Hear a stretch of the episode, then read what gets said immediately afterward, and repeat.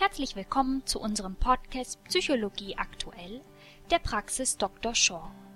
Heute mit einem Gastbeitrag unserer Partnerpraxis, dem Cognitive Behavioral Therapy Center of Western North Carolina.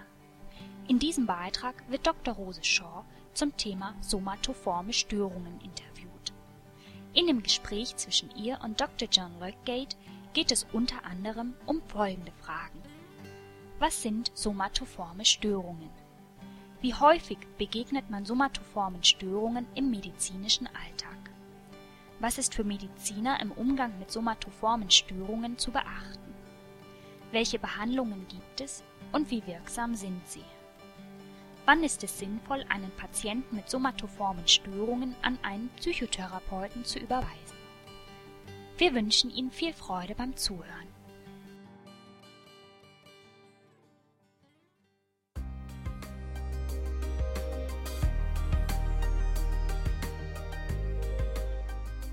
The Cognitive Behavioral Therapy Center of Western North Carolina would like to welcome you to this episode of our podcast, brought to you by BehaviorTherapist.com. Each episode presents news and interviews pertaining to the cognitive behavioral therapies and evidence based psychotherapy, containing content for consumers and professionals alike. In this episode, Doctors Rose Shaw and John Ludgate on health anxiety and somatization disorders. For more information on previous or upcoming episodes, please visit behaviortherapist.com. Dr. Ludgate is a licensed psychologist who has worked as a psychotherapist for almost 30 years. He specializes in treating mood, anxiety, and psychosexual disorders. He trained at the Center for Cognitive Therapy under Dr. Aaron Beck, the founder of cognitive therapy, obtaining a postdoctoral fellowship in cognitive therapy from the University of Pennsylvania in 1986. Subsequently, he became Assistant Director of Training at Dr. Beck Center. In the early 1990s, Dr. Ludgate was a research clinical psychologist at the University of Oxford in England and served as cognitive therapist in several outcome studies of panic disorder, agoraphobia, social phobia, and hypochondriasis. Dr. Rose Shaw is a licensed psychotherapist in Germany. She is the founder and head of a center for cognitive behavioral therapy in Munich, Germany, where a staff of 10 licensed psychotherapists offers individual and group outpatient therapy for adults, children, and adolescents with a variety of mood and other psychological disorders. She's been working as a clinical psychologist for over 15 years, and her work experience includes extensive research and postgraduate teaching in clinical psychology. Her latest publication, A Guideline on the Treatment of Somatoform Disorders and Health Anxiety, appeared in the spring of 2009. Welcome to this podcast. With me today is Dr. Rose Shaw, who's a PhD psychologist and director of a cognitive behavior therapy center in Munich, Germany, and has recently co authored a book on the management of patients with somatoform disorders. Welcome to this podcast, Rose. We're glad to have you here today. Thank you. Can we first start off by asking a little bit about what are some of the different somatoform disorders? How do they differ? And what do we actually mean by somatoform disorder? Well, if you look at the DSM 4, it lists five somatoform disorders um, somatization disorder, pain disorder, body dysmorphic disorder, conversion disorder, and hypochondriasis or health anxiety, which is a term that I prefer to use. They have a lot of things in common, but also many differences. What they do have in common is that um, clients suffering from these disorders have physical complaints that lead to significant impairment in their functioning in their daily life, but at the same time, there's a lack of explanation for those uh, symptoms, or at least for the severity of the symptoms. And also, the clients usually have a very long history of medical treatment for those uh, symptoms. So, if you look at the different kinds of disorders, the somatization disorders, that's characterized by many different kinds of symptoms in all different areas of the body. It has to occur prior to the age of 30 and um, occurs usually over a period of several years. So that's a very debilitating condition, really. Pain disorder obviously is pain that cannot be fully explained by a physician, and also it must be judged to be related to psychological factors. And body dysmorphic disorder is kind of a separate entity, really. It's a preoccupation with a specific body part and the belief that this body part is deformed or defective. And also, here the preoccupation is significantly excessive. I mean, we all maybe are more or less discontent with some kinds of of our bodies. But clients with a body dysmorphic disorder really um, obsess about this uh, quite a lot. Conversion disorder is um, characterized by deficits in voluntary motor or sensory uh, functions, and they are not intentionally uh, produced and again cannot be fully explained uh, by a physician. And lastly, the um, health anxiety is um, a preoccupation with fears of having, having a serious disease, misinterpretation of bodily sensations, and interestingly, this misinterpretation exists even though physicians assure the patient that there's nothing really wrong with his uh, body. Do we have any idea how common these are um, and what sort of individuals would be likely to develop some of these disorders? All somatoform disorders, overall, um, it's a very common uh, disorder. Even though if you look at the diagnosis of a somatization disorder, that seems to be a rather rare condition um, with less than 1% of the general population meeting the full criteria. But of course, we have many more people suffering from a less severe form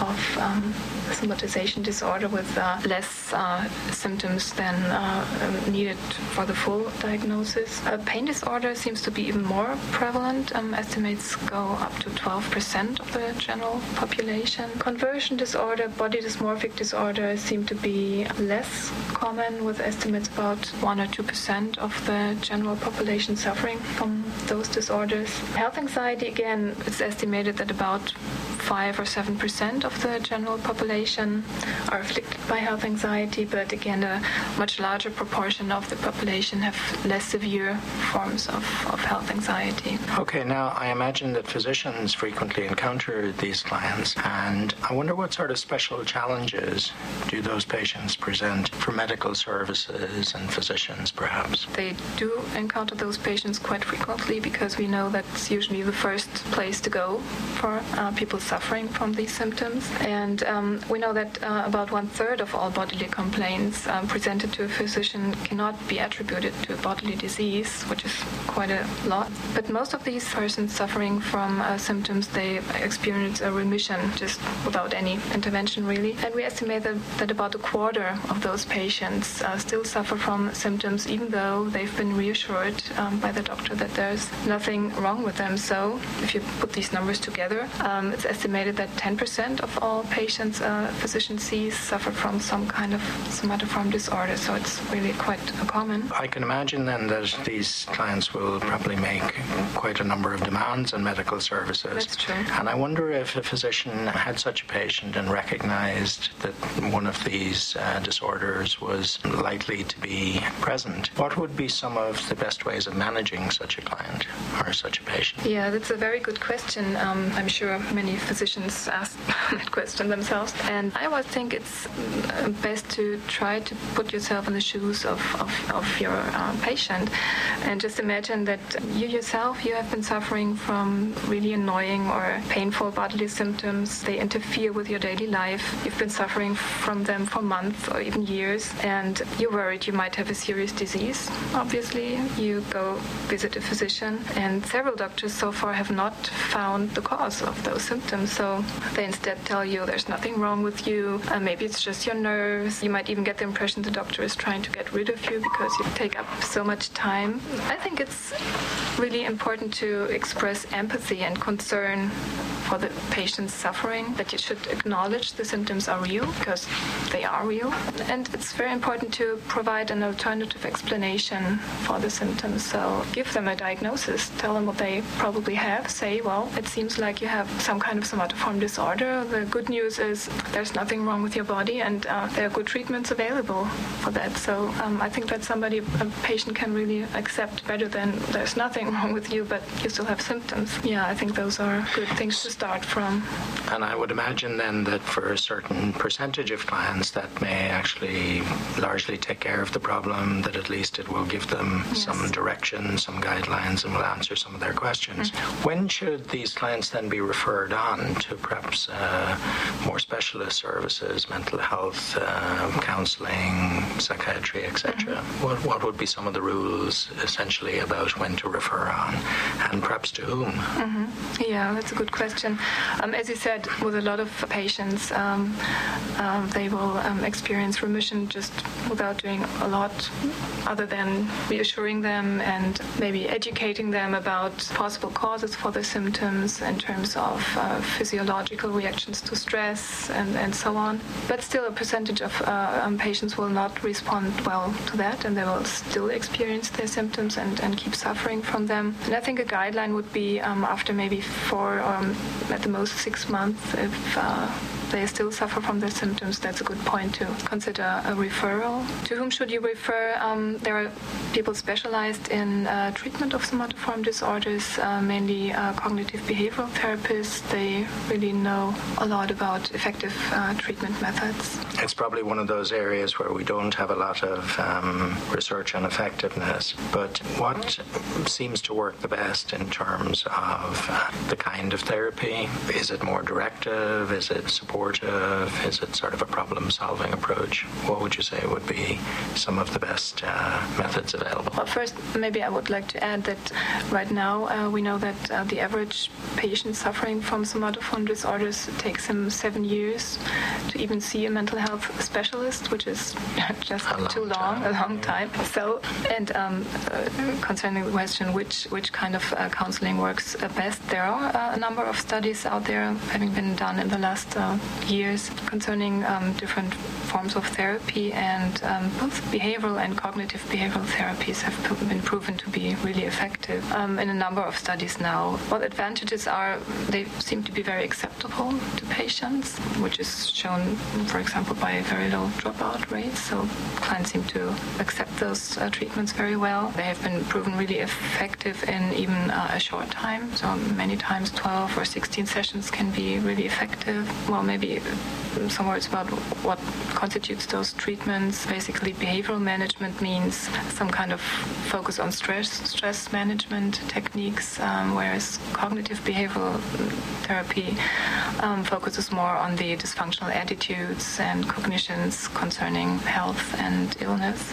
Yeah, so and if, if a treatment uh, works well, it has also been shown that the treatment effects are maintained um, quite well after the end of treatment. So it sounds like there's some hope here for uh, some of these sufferers, which yes, is absolutely. which is really the good news. One one final question. I think some of these clients may, from time to time, feel somewhat negatively about a mental health referral. That's true. Um, given that they had the conviction that there's something physically wrong with them, mm-hmm. uh, what's the best way to handle that sensitively from the viewpoint of the referring agent, such as a physician, for example? Mm-hmm. How should they approach that with the client? Yeah, that's absolutely true. I think it's safe to say that a lot of clients are start out with a negative attitude toward mental health referral. That might have a number of reasons, um, starting from um, getting the feeling the physician is accusing them of making up their symptoms or um, imagining their symptoms, um, or that the physician might be trying to just get rid of them. So all of these are things maybe to avoid when dealing with a client. And I think the sooner the physician introduces a credible alternative explanation for the symptoms, then uh, the greater the chances are that the patient can, can accept it. If you give a positive explanation, a positive diagnosis, give a name to what the patient is suffering from, I think that increases the, the chances of the patient uh, accepting it. Also, it helps to be able to explain how and why counseling can help. I think it's very important to give the patient the feeling that um, he's not being, you know, referred in order to get rid of him, but instead to say, uh, make it very clear that uh, the physician will be there for the patient uh, as a coordinator of the further treatment. And I'm aware that your book was largely uh, directed towards physicians and other healthcare professionals who deal with uh, these clients. Mm-hmm. And um, perhaps if this was possible as a final question, uh, what would you say would be, say, two or three things that would be key uh, management principles for a physician who has a client like this and is perhaps becoming somewhat frustrated? You may have already uh, spoken to this, but if you could just review briefly Yeah. What what's the best stance for a physician to take with such a client? Yeah. Well, first, um, I would like to repeat that it's very important to express empathy for the for the suffering of the patient, to be able to provide a diagnosis, a positive diagnosis, to say what the client has instead of saying what he doesn't have, and uh, to refrain maybe from uh, repeating tests and diagnostic procedures which have so far proven uh, ineffective, and instead scheduling regular appointments is another very important thing instead of like symptom driven appointments, uh, just schedule ahead regular appointments every four or six weeks. Uh, the patient uh, is supposed to come whether he has new symptoms or not. I think that's a very important thing. Okay, well, I think those guidelines are certainly uh, extremely helpful to all of us who work with these clients, and we want to thank you very much for giving your time today to help us understand these conditions better. For anybody who finds this topic interesting and perhaps wants uh, further information, we would like to let you know that Dr. Shaw and Dr. John Ludgate will be giving a one-day workshop through uh, um, on April 23rd, and this will outline some guidelines for dealing with these patients. For further information, we would suggest that you get on MAHEC's website, which is www.mahec.net. And finally, I would like to thank Rose for her time today. Yeah, thank you, John.